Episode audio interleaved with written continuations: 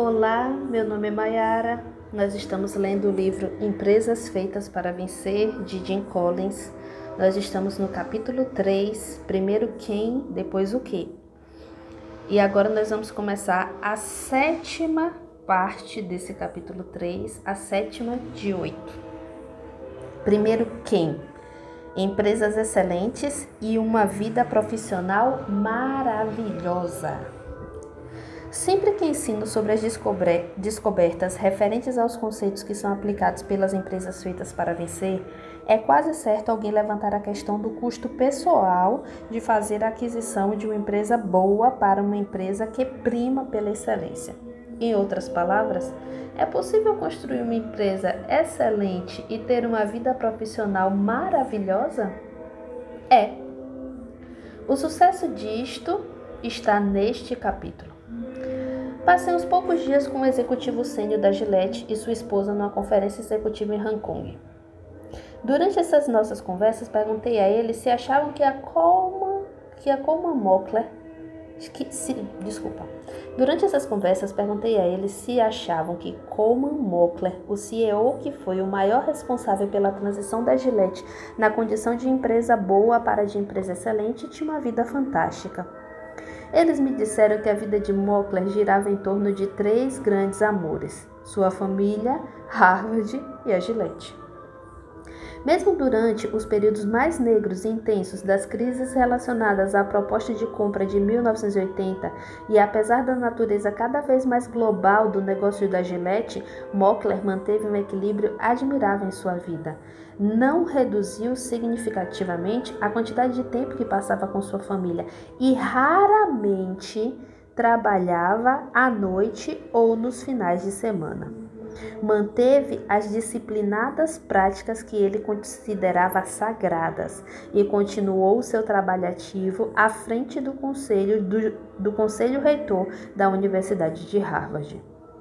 Quando perguntei como Mockler tinha conseguido tudo isso, o executivo respondeu: Ah, na verdade não foi tão difícil assim para ele. Ele era tão bom em reunir as pessoas certas em volta de si e em colocar as pessoas certas nos lugares certos que simplesmente não precisava estar lá durante todas as horas do dia e da noite. Esse foi o grande segredo do sucesso e do equilíbrio de Kuma. O executivo prosseguiu, explicando que suas chances de encontrar Mockler na loja de Harvard Desculpa. O executivo prosseguiu explicando que suas chances de encontrar Mockler na loja de hardware ou no escritório eram as mesmas. Ele realmente curtia ficar circulando pela empresa, consertando as coisas. Sempre pareceu encontrar tempo para relaxar dessa forma.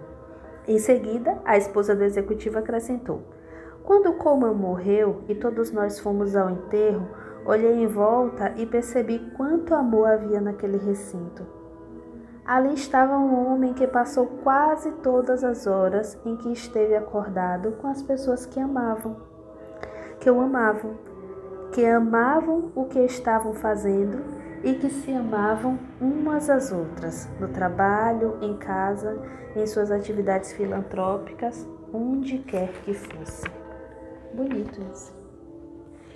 Essa observação fez soar um alarme dentro de mim, pois havia algo em relação às equipes executivas das empresas feitas para vencer que eu não conseguia descrever direito, mas que as diferenciava claramente.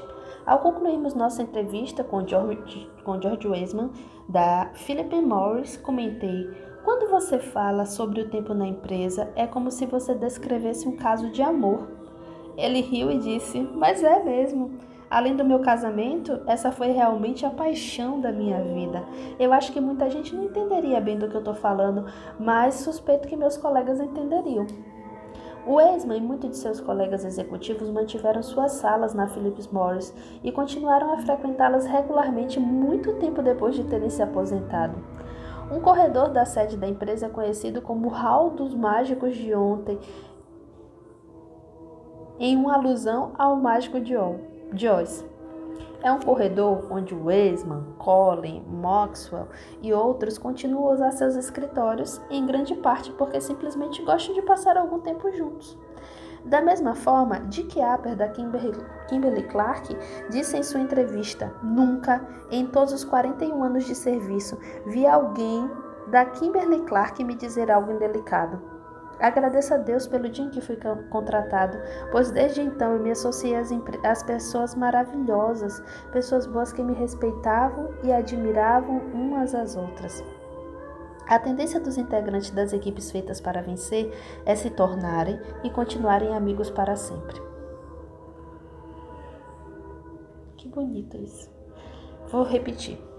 A tendência dos integrantes das equipes feitas para vencer é se tornarem e continuarem amigos para sempre.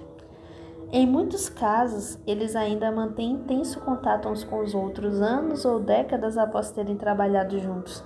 Era impressionante ouvi-los falar da época, da era de transição, porque independentemente de quão negros fossem os tempos ou grandes as tarefas, essas pessoas se divertiam.